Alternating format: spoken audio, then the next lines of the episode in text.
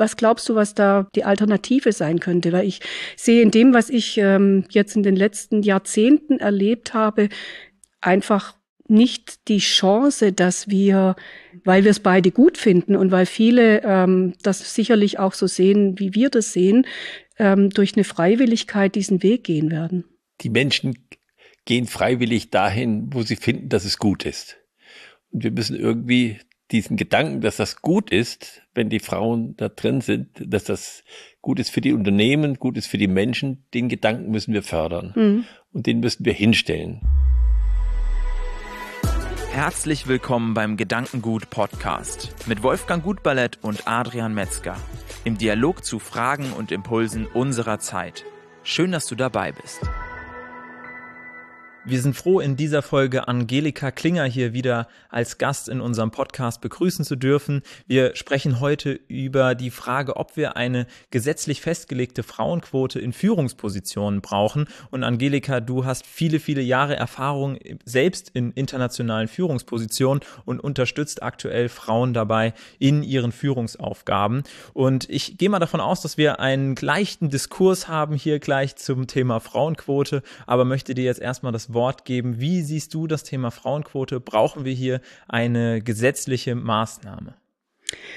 Ja, also ich habe ähm, beim Thema Frauenquote auch äh, schon einen kleinen Weg hinter mich gebracht in meinen Meinungen und äh, momentan äh, ist es so, dass ich so gar nicht richtig verstehen kann, warum die Menschen, Männer und Frauen, ein Problem mit der Quote haben. Denn wenn wir eine Frauenquote einführen, bedeutet das ja nicht, dass wir wenig qualifizierte, nicht kompetente Frauen in Führungspositionen bringen, sondern wir ermöglichen hochqualifizierten, gut ausgebildeten Frauen in Positionen zu kommen und dabei ähm, die Unternehmen bei den Führungsaufgaben zu unterstützen. Also für mich ist das eigentlich fast eine Selbstverständlichkeit, auch vor dem Hintergrund, dass wir sehen, dass in vielen Bereichen, in denen Frauenquoten schon existieren, damit ähm, sehr, sehr gute Ergebnisse ähm, erreicht worden sind. Wolfgang, was äh, sagst du zum Thema Frauenquote? Braucht es da eine gesetzliche Regelung? Also ich glaube, es ist wichtig, dass wir eine gute Frauenquote haben. Wir brauchen sie, aber ich bin nicht dafür, dass wir eine Quote vorschreiben, weil ich glaube, sie bewirkt genau das Gegenteil. Weil eigentlich ist es für die Frauen negativ, weil dann gesagt wird, ja, sie sind ja nur da, weil die Quote erfüllt werden muss. Ich glaube, das muss auf einem freiwilligen Weg erfolgen. Das kann man nicht über eine Quote festlegen. Das ist auch in unterschiedlichen Situationen ganz unterschiedlich. Ähm, und, und warum soll das gleich sein in allen Unternehmen?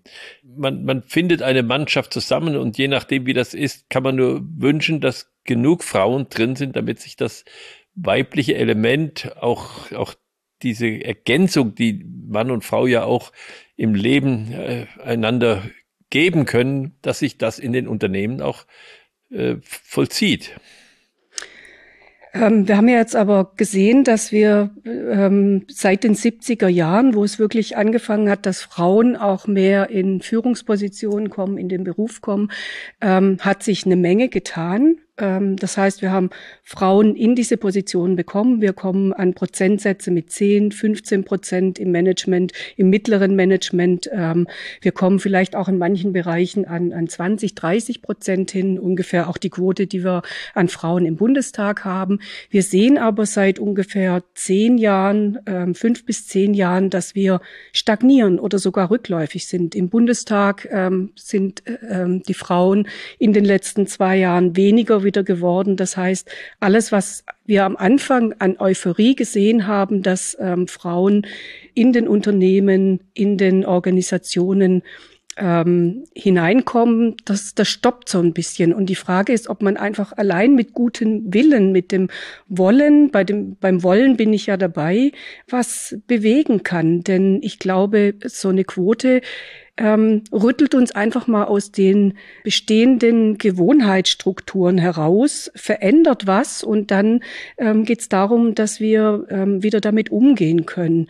Und ähm, ein ganz wichtiger Faktor dabei ist, wenn wir jetzt von Frauenquote sprechen, dann geht es nicht darum, dass wir einfach sagen, jetzt gibt's die Quote und ähm, dann gehen wir zum Alltag über, sondern es geht darum, dass wir diese Quote dann in den Unternehmen in, in Strukturen einbinden. Sprich, ich mache das mal konkret, wenn wir ein Einstellungsverfahren haben, ähm, dass wir dann einen zweistufigen Prozess haben. Das heißt, in der ersten Stufe werden die Bewerber nach Auswahlkriterien herausgefiltert und wenn ich dann eine Frau, eine Frau und einen Mann habe, die gleich qualifiziert sind, dann wird in dem Fall, solange ich eben die ähm, Quote noch nicht erreicht habe, der Frau den Vorrang ähm, gegeben. Wenn ich in diesem Auswahlverfahren feststelle, es ähm, gibt nur diesen einen Mann, der alle Qualifikationen erfüllt, dann ist es eben der Mann. Also es geht nicht darum, dass wir ähm, jetzt Frauen in Positionen heben, die sie inhaltlich nicht füllen können. Ähm, ich finde auch das Wort Quotenfrau ist fast schon ein Schimpfwort, ähm, das wir nicht benutzen sollten, sondern es geht darum, den Frauen die Möglichkeit zu schaffen, ähm, in diese Rollen zu kommen, in die sie aus vielfältigen Gründen nicht kommen da bin ich äh, äh, voll d'accord. Aber ähm, ich, ich glaube, diese, diese Positionen, die sind da und äh, das nimmt auch zu. Du hast jetzt ein Bild davon gezeichnet, dass das abnimmt. Ich, da kann ich jetzt nichts zu sagen, aber es kann auch mal immer sein, dass etwas abnimmt.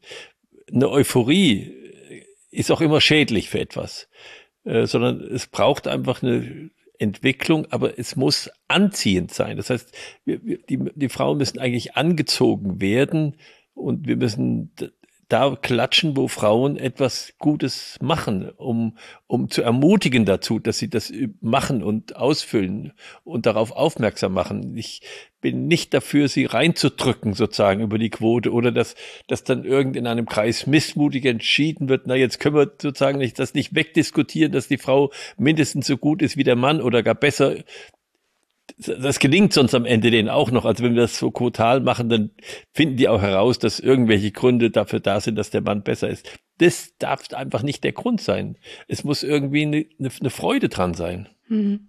Und wie würdest du denn aber ähm, eine, eine, eine Freude in den unternehmerischen Kontext transferieren. Also wir sehen ja, dass Frauen deshalb auch nicht ähm, mehr repräsentiert sind in Führungspositionen, weil es eben die sogenannten unbewussten Hürden gibt, also die unconscious bias, ähm, die eben ganz unbewusst ähm, unser Verhalten steuern und auch unsere Wahrnehmung, wie wir, wie wir Frauen wahrnehmen. Wenn Frauen zum Beispiel ähm, nicht vorne hinstehen und sagen, bei, wenn eine Beförderung ansteht, ich, ähm, was, was wir wissen, was der Fall ist, dass eben Männer eher ähm, schneller sich mal melden. Ähm, diese ganzen Situationen, die eben im Unbewussten dazu führen, dass Frauen nicht äh, in die Position kommen. Wie, wie, was glaubst du, was da ähm, die Alternative sein könnte? Weil ich sehe in dem, was ich ähm, jetzt in den letzten Jahrzehnten erlebt habe, ähm, einfach nicht die Chance, dass wir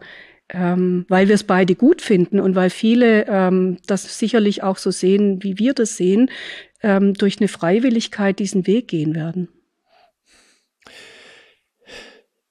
Die Menschen gehen freiwillig dahin, wo sie finden, dass es gut ist. Und wir müssen irgendwie diesen Gedanken, dass das gut ist, wenn die Frauen da drin sind, dass das gut ist für die Unternehmen, gut ist für die Menschen, den Gedanken müssen wir fördern. Mhm. Und den müssen wir hinstellen. Ähm, und das können ruhig Unternehmen sein, wo überwiegend Frauen sind die Frauenquote ist ja auch nicht der Schlussstrich, dass ich sage, mehr darf jetzt nicht sein. Mhm. Äh, sondern, sonst braucht man eine Männerquote. Ja, sonst braucht man eine Männerquote. sondern es muss eigentlich diese Zusammenarbeit, die müssen wir besser hinkriegen in den mhm. Unternehmen und diesen Respekt voreinander. Äh, und das ist zu fördern, mhm. diesen Respekt voreinander, vor den Menschen insgesamt, aber natürlich auch vor den Frauen mhm. und auch den Respekt der Frauen vor den Männern. So, ich glaube, das ist das, was wir zu fördern haben. Mhm. Und das führt dazu, dass das dann auch fruchtbar wird. Mhm. Ich habe viele Situationen auch erlebt, wo ich versucht habe, Frauen in Positionen zu bringen. Es gibt auch oft den Grund, dass sie das nicht, äh, dass sie das nicht wollen, weil sie ihre andere Rolle, die sie auch haben als Frau in der Familie, als Mutter, ausfüllen wollen und weil sie Angst haben, dass sie dann zu sehr in die Verantwortung kommen und dass sie diese Verantwortung zu sehr beschäftigt. Mhm. Sagen, ich muss frei genug frei haben, sozusagen dafür, dass ich immer diesen Gedanken mit im Kopf habe. Mhm. Und das finde ich völlig berechtigt. Mhm. Wenn wir jetzt nochmal, du hast gerade gesagt, wir müssten den Respekt ähm, ähm, fördern, dass wir Respekt haben. Ähm, da gehört für mich äh, mit dazu, dass wir auch ein anderes Bewusstsein schaffen. Ähm, als das, was wir jetzt bisher haben, auch in, in oft männlich geprägten Strukturen erleben. Und die Frage ist, wie können wir diesen Respekt fördern? Also für mich ich fange vielleicht mal an. Ähm, ich weiß nicht, ob du das auch so siehst. Für mich kann man diesen Respekt dann fördern, wenn wir ein, ein größeres Bewusstsein schaffen für die Themen, die existieren, für die Rollenbilder, die wir auch in den Unternehmen erleben. Das heißt, wenn wir, wenn Frauen eben ähm, nicht befördert werden, weil sie den Rollenbildern nicht entsprechen, weil man eben eine taffe Frau oder eine Frau, die richtig mal ähm, aggressiv auftritt, dann wieder in eine Schublade stecken und sagen, das ist jetzt eine Zicke. Mit so einer können wir nicht in der Führung arbeiten, ähm, weil sie genau das tut, was andere Männer tun. Das heißt, dass wir dieses Bewusstsein haben, dass es diese unterschiedlichen Wahrnehmungen ähm, gibt und mit diesem Bewusstsein dann in eine andere Respektsposition kommen. Oder wie hast denn du vielleicht, hast, hast du auch, ähm, wie hast es du in deinem Unternehmen gemacht? Du hast ja schon sehr früh auch Frauen gefördert.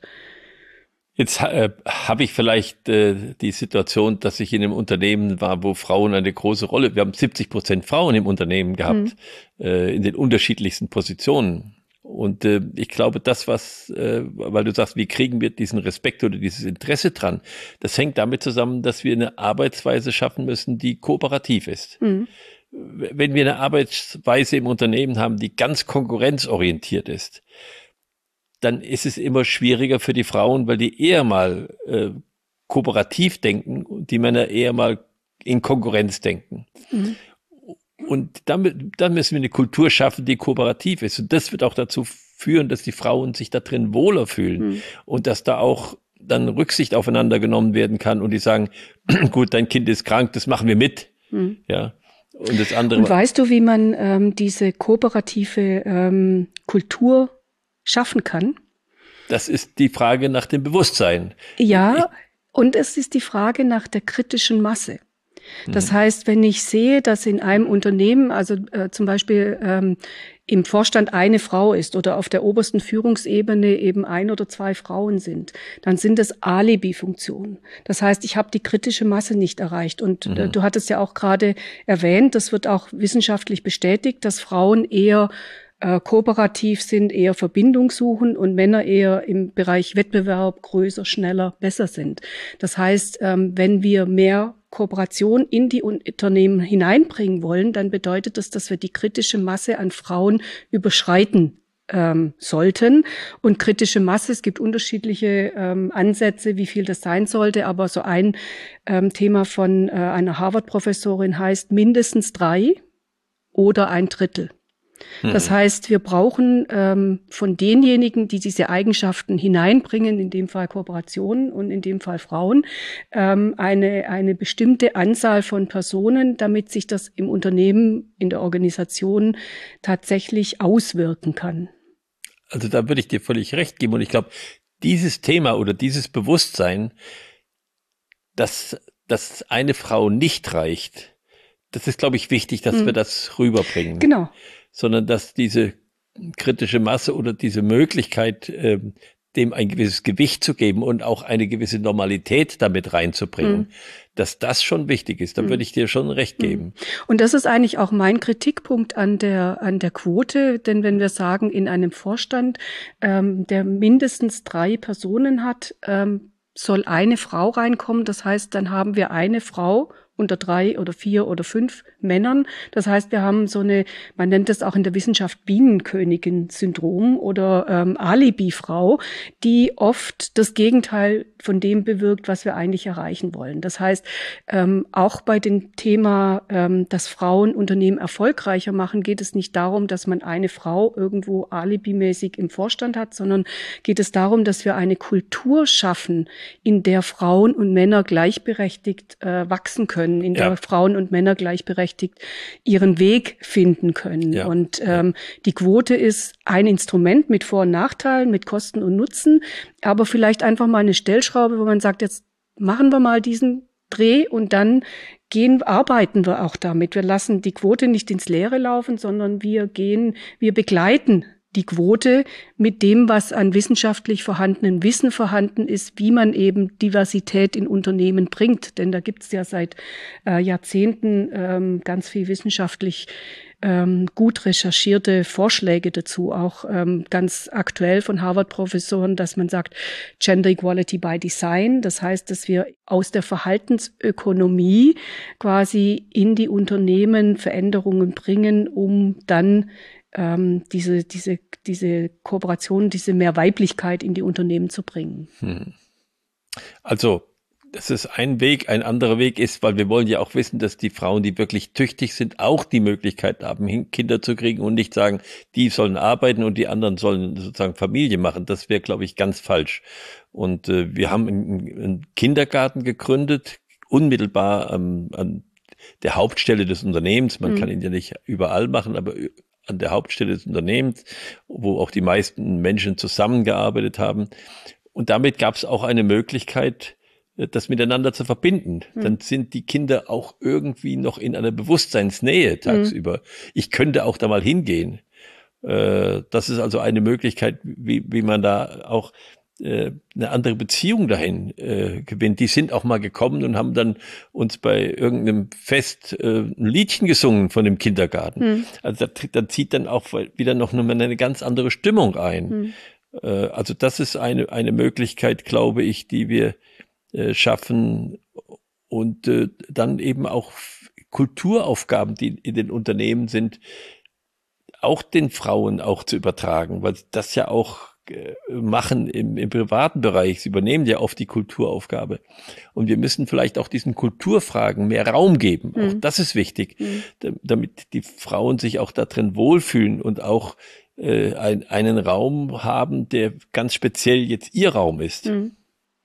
Ähm, das ist für mich jetzt der zentrale Punkt, denn wenn wir in die großen Organisationen und in die Unternehmen hineinschauen, dann ist ja die Kultur eigentlich eher eine Kultur, die, ich sage es jetzt mal, blatt vom Fußballplatz kommt, die durch mhm. Wettbewerb, durch Status größer, besser, höher geprägt ist. Und ähm, Frauen kommen so ein bisschen aus, aus, aus anderen ähm, äh, Strukturen, wie du es gerade beschrieben hast. Und die Frage ist, wie können wir jetzt den Fußballplatz quasi zu einem gemeinschaftlichen Raum machen? Denn das ist ja das, was, was Frauen ja. ähm, bewegt einfach, ähm, dass sie auf einmal in ein, äh, in ein Umfeld kommen, das eben anders ist als das, was sie quasi bis dahin in ihrem Leben erlebt haben. Ja. Ja, also ich glaube, an den Punkten muss man ansetzen und dann, äh, dann, dann können wir fröhlich beide beobachten, wie die Frauenquote steigt. Genau, ja. das wäre doch. Aber, aber es hat keiner den Eindruck, dass es ihm aufgezwungen wird, wäre. Weil ich glaube, das, das ist immer, auch, auch wenn das manchmal einen Prozess beschleunigt, aber es stößt auch wieder zurück. Hm. Es, stößt meines Erachtens nur dann zurück, wenn wir es lieblos einfach stehen lassen. Wenn wir, und äh, das sehen wir ja auch in ähm, Ländern und in ähm, Situationen wie jetzt zum Beispiel im öffentlichen Dienst, wo ähm, ja gewisse Gleichstellungsmechanismen schon länger ähm, deutlicher greifen, äh, wenn man das begleitet ähm, und wenn man Transparenz und Bewusstsein schafft, zusammen mit diesen, sage ich mal, harten Mechanismen, dann ähm, kann dieser, dieser eine Kick eben, dieses eine äh, tun müssen, schon auch Gutes bewirken. Das ist das, was ich erlebe, was ich sehe. Und ähm, ich hätte mir das nie vorstellen können, vor vielleicht 15 Jahren, das einmal zu sagen. Da war ich ein strikter Gegner der Quote. Aber mittlerweile habe ich ähm, ja einfach viel erlebt und viel gesehen in Organisationen, dass ich glaube, dass wir momentan an dem Punkt sind, wo wir so einen kleinen Trigger gut brauchen können. Na, nun guckst du natürlich auch immer dahin, wo es ein Problem ist im Augenblick. Das äh, lässt einem natürlich auch erscheinen, dass es nicht vorangeht. Man könnte auch mal versuchen, überall dahin zu gucken, wo es gelingt. Da hätte man vielleicht ein anderes Bild. Ja, ähm, aber wenn ich die Zahlen anschaue, ähm, also die reinen Zahlen, wie viele Frauen weltweit in äh, den Vorstandsetagen sind, wie viele Frauen weltweit in Aufsichtsräten sind, wie viele Frauen weltweit in hohen politischen Ämtern sind, dann sind wir ganz oft ähm, noch im schon, einstelligen ja. Bereich. Ähm, wir kommen in der Regel nie über 35, 40 Prozent. Das heißt, ähm, ich schaue nicht dahin, wo es nicht funktioniert, sondern wenn mhm. man quasi die Brille von oben betrachtet, dann geben die Zahlen eigentlich dem, was ich erlebe, mhm. recht, ähm, wenn man das so sagen kann. Und deshalb ähm, glaube ich einfach, dass es keine Ausnahmesituationen sind, die ich jetzt erlebe.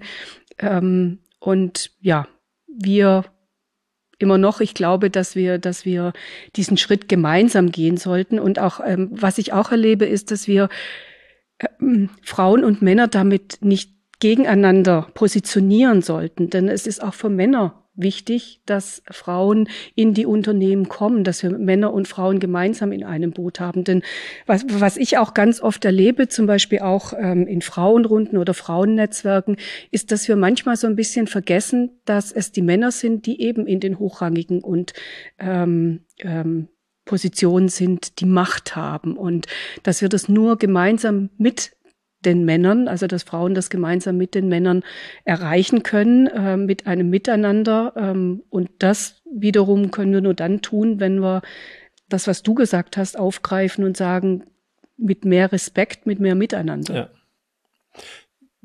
Wenn wir es alle wollen. Wenn wir es alle wollen, wenn genau. Wir es alle genau, wollen. Wenn wir es alle wollen. An diesem Wollen müssen wir arbeiten.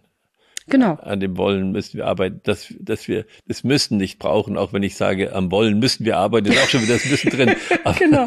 immerhin, du weißt, wie ich es meine. Genau, das genau. Ist das, das ist das, was, äh, was anziehend sein mhm. kann für die Sache. Und, und wir wissen aber ganz objektiv, dass wir die Kooperation in der, in der Wirtschaft brauchen, dass der Weg, den wir bisher gegangen sind, sicher auch ein erfolgreicher ist, aber mit einem unglaublichen Verschleiß verbunden. Mhm. Und diesen Verschleiß werden wir uns in Zukunft nicht mehr leisten können. Und dann werden wir auf die Kooperation kommen. Genau. Das wird gar nicht ausbleiben. Genau. Und wir müssen ja auch mal sehen, dass wir Unsummen von Investments getätigt haben, um Frauen zu coachen, um Frauen in Führungspositionen zu bekommen. Also wir haben ja äh, im, in Unternehmen ähm, Diversity-Maßnahmen, wir haben unheimlich viel bewegt, wir haben unheimlich viel Mittel freigesetzt und trotzdem sind wir an diesem Punkt, wo wir sagen, es geht eigentlich, es bewegt sich nicht mehr viel. Das heißt, wir hätten diese Ressourcen vielleicht viel gewinnbringender einsetzen können, indem wir in dem, was wir tun,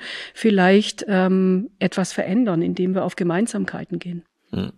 Es bleibt die Frage offen, ähm, ob die gesetzlich festgelegte Frauenquote das Richtige ist, wie man das vielleicht auch bei großen Unternehmen dann vom Mitarbeiter-Mitspracherecht dann auch kennt, also dass man eben gewisse Rahmenbedingungen schafft, die das vielleicht dann auch schneller möglich machen und dann natürlich die Frage, kommt dann ein Rebound-Effekt zustande, den wir so nicht wollen und dadurch eigentlich äh, was verlieren oder was dazu bekommen. Aber so wie ich euch verstehe, wird es kommen. Es fehlt, äh, es ist nur die Frage, wie lange braucht es und wie können wir es irgendwie begünstigen, beschleunigen beschäftigen. Ein Teil davon ist auf jeden Fall, ähm, das Bild ganz groß zu malen, ganz bunt zu malen, wo wir hin müssen und wo wir hin sollten. Das habt ihr sehr, sehr schön gemacht. Und äh, dementsprechend vielen Dank auch dir, dass du wieder hier im Podcast mit dabei warst und äh, dein Anliegen vertreten hast. Und Wolfgang, ich glaube, du hast äh, schon viele Dinge von dir aus getan, äh, wo Angelika sagt, da muss man andere zu zwingen. also vielen Dank euch beiden und vielen Dank dir als äh, Zuhörer, als Zuschauer, dass du wieder mit dabei warst. Und ansonsten freue ich mich, wenn du dann auch beim nächsten Mal wieder einschaltest beim Gedankengut Podcast, entweder auf der Podcast-Plattform deines Vertrauens oder auf unserem YouTube-Kanal als Videoformat Gedankengut. Da findest du uns und ich freue mich, wenn du dann auch beim nächsten Mal wieder mit dabei bist.